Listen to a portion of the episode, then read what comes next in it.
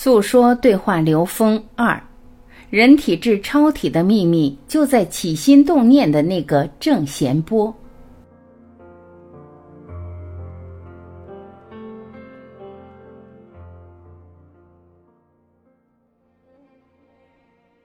吕克·贝松的经典电影《超体》，其女主角露西因为误将一包蓝色粉末吸入体内。踏上了从人体到超体、从人到神的非凡之旅。在与刘峰老师的上篇对话中，我们谈到，生命的根本意义其实就在提升内在维度，从而提升意识的自由度。但这一提升的秘密，并不在发明某种蓝色粉末，或者不断在三维世界里叠加认知，而恰恰相反，是要敢于颠覆三维认知。那么，提升维度后，会是一幅怎样的景象？如何突破三维认知障碍，连接高维，从而像女主露西那样自由穿梭时空，感知万物信息，通晓世界实相呢？今天我们将继续这一话题。诉说。导演吕克·贝松想象力极其丰富。他用电影手法把女主露西提升至不同阶段时其拥有的超能全面而立体的表现了出来。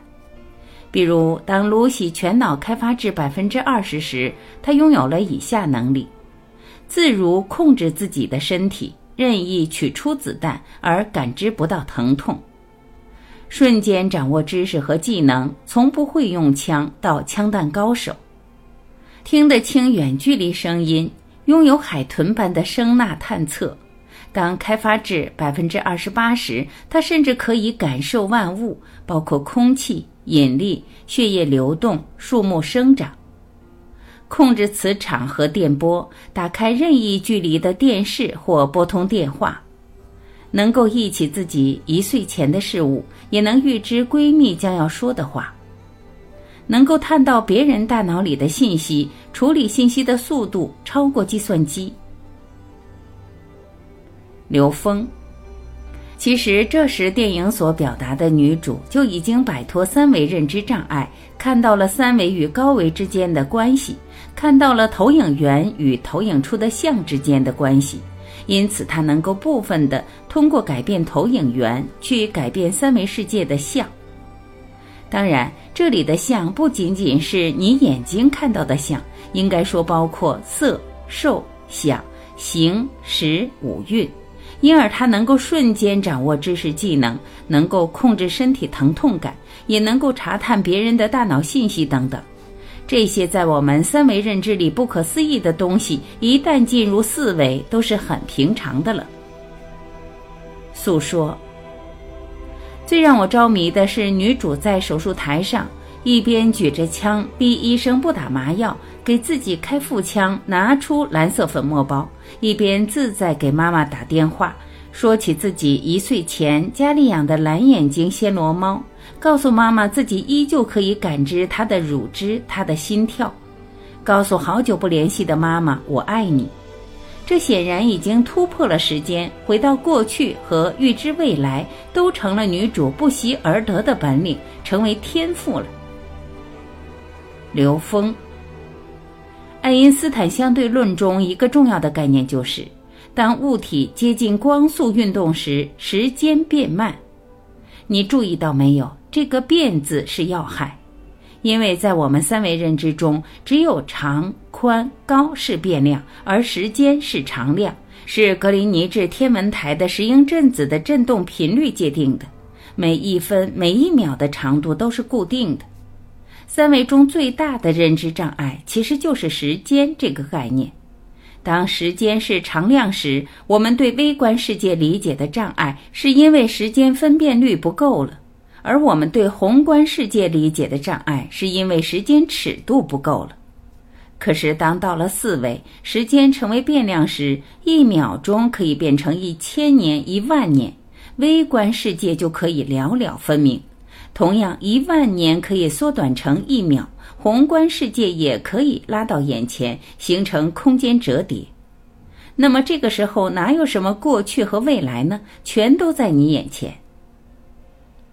诉说，冲破了三维时间障碍的女主，这时候说出了一段话：“我感受不到痛苦、恐惧和欲望，所有人性的部分都在消失，而越消失，我头脑中的知识越爆炸。过去我探究我是谁，我想成为什么。现在当我触及大脑最深处，我看清本质是原始性，而其他都是障碍。”从这段话中，是否可以解读为？进入高维时，痛苦、恐惧和欲望等都没有了。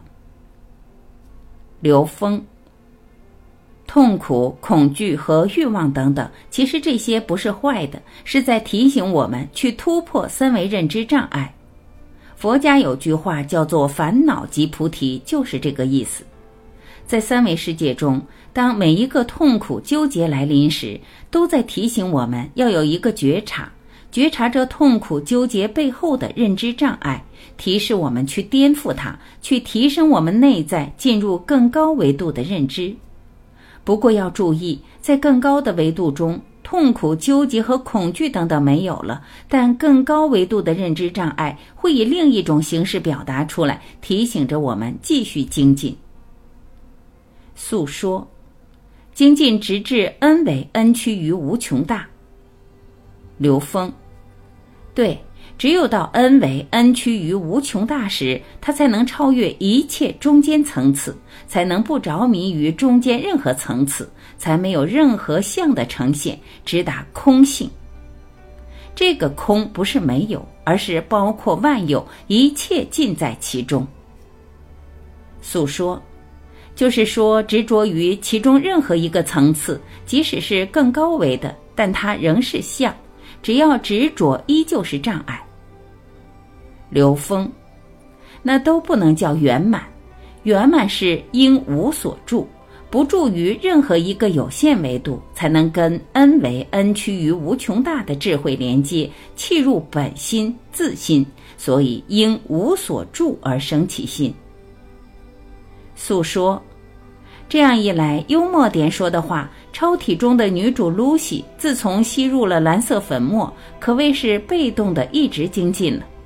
当她精进至百分之四十时，她可以直接用眼睛和动物们说话，控制一切物质，而她的身体已经保持不住，身体成为了障碍。当他精进至百分之五十时，周围的一切在他眼里似乎都成了信息波，随意由他调用、伸缩、读取、改变。刘峰，这里电影里出现了一个重要的设想：信息波。你应该知道波粒二象性吧？诉说，读过《时间简史》，了解一些。这是近代物理发现的微观粒子的量子属性，比如光，既可以说它是无形的波，也可以说它是有形的粒子，两种属性它兼备。流风，更进一步，波和粒子的共性又是什么呢？是能量波，粒子不过是波动相干涉成的像，是驻波，所以当波动相干涉集结成像时，就形成了所谓的色。也就是它的粒子性，而当干涉条件不具备时，能量和能量波虽然在，但它并没有成像，它就是佛家描述的空。所以色不异空，空不异色，色即是空，空即是色，而且它不增不减，不垢不净。那么波有很多种，方波啊，矩形波啊，三角波啊。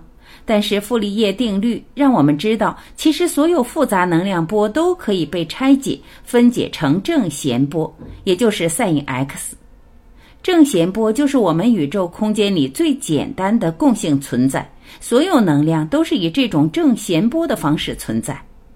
为什么我们说到正弦波的概念？回到你刚才提的问题。女主人公到更高维度的时候，她能与动物对话，她能控制信息波，就是因为宇宙万事万物的存在方式无不都是正弦波。那么，当她的意识进入完全自由的状态，没有任何障碍的时候，她就完全可以通过共振去影响所有存在的方式。诉说，您这段话让我想到电影中。摩根·弗里曼所饰演的那位教授让露西解释为什么能做到这些。露西提到了电脉冲，有一段台词是说，通过电脉冲，每个细胞都能够对话，都能彼此认识，而细胞聚集成了巨大的网络，转成物质。这样的物质解散、重组没有区别，本质是一样的。刘峰，是的，电影把这个像的可变性艺术展现出来了，但背后的数理逻辑和物理逻辑还没有说透。这个科学逻辑很重要，因为它会深刻影响你的起心动念。在佛学系统里，把正弦波称之为什么？称之为念，就是起念，就是一念。在道学系统里，这个正弦波叫太极，分成阴阳两部分。我们看到 sin x 也分成上下两个部分，上面是阳，下面是阴，它也是阴阳的一种表达。在电影中。女主角的一个意念在意识完全没有障碍的自由状态中，那么这个意念就可以改变物质世界，因为所有存在都是正弦波。当你与之同频共振时，就产生相互干涉，就能形成色相，就能改变色相。所以你现在应该能够明白，为什么说起心动念震动十方神刹。你的每个念头都是一个正弦波，都是一个能量波，它可以与宇宙中久始以来存在的波产生同频共振，也可以相互抵消。诉说，可是处于三维认知中的我们根本无法做到一个意念改变周围世界。刘峰，因为你还处于三维认知障碍中，你根本没有获得意识能量的自由。这就是我们前面的谈话中一直在强调的：你要改变相，在相上下再多的功夫都没用，必须改变投影源。什么是投影源？就是你的内在认知，是你的内在认知投影出这个世界。三维认知投影三维世界，高维认知投影高维世界。改变你的内在认知，才能改变你所看到的现实。高维认知不是在外面可以找到的，这也是东西方智慧的差异。高维认知必须回到内在，是内在的探寻，去发现你的投影源里面的信息是什么，这才是关键。诉说，关键是转念。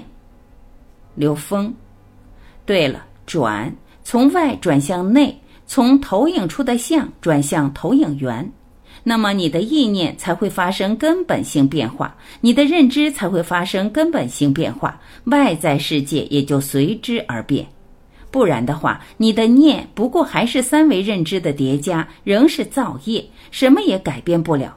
你认为你掌控了一切，其实还是命中注定。诉说，您这是把改命的秘密告诉大家了。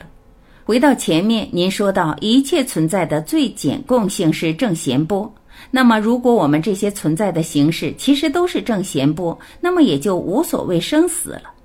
正如电影中露西的全脑开发至百分之六十以上时，她疯狂地开着车，警察吓得半死，警告她这样会死的，而她镇定自如地答：“对人类来说，没有真正的死亡。”刘峰。生死和时间一样，是三维认知的概念。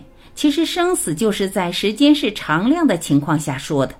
因为时间是常量，所以这个三维空间下的所有能量，在相互关联的过程中，从开始到共振，再到消失，就表现为一个成住坏空的过程。有开始，有结束，就是所谓的有生有死。但实际上，能量彻底消失了吗？没有。在投影原理，我们是不生不死的，那里是我们的本体，是我们本自具足的自信，那里才是生命来源的本质。你看道家怎么说生死？诉说，出生入死。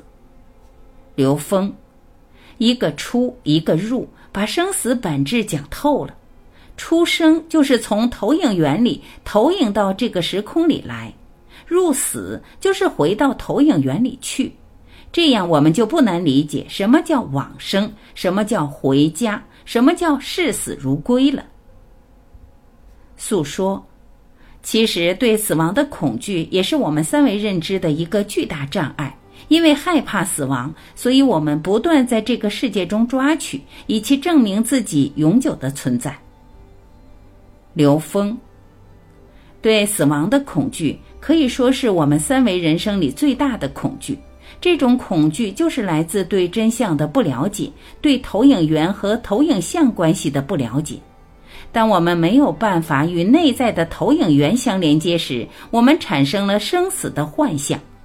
当我们能够与内在的本质相连接时，我们便能够破幻象，才能够真正超越对死亡的恐惧，就像电影中表现出的女主一样。诉说，其实说到这里，女主露西已经永生了，但电影的结尾部分恰恰是超体最精华的部分。因为在这一部分，露西将要把她走完这整个过程的所思所得展现，并告诉给摩根·弗里曼饰演的教授，而导演吕克·贝松用了一种非常高明的方法，相对完美的展露出了露西要说的这个不可说境界。刘峰，到最后是要展现遍周天法界如去如来，是灵为全息万有中。诉说，好，我们下次继续禅说超体，聊聊这个灵为全息万有中。感谢聆听，今天我们就分享到这里，明天我们继续分享诉说对话流风人体至超体的实践，从信愿行正开始。我是晚琪，再会。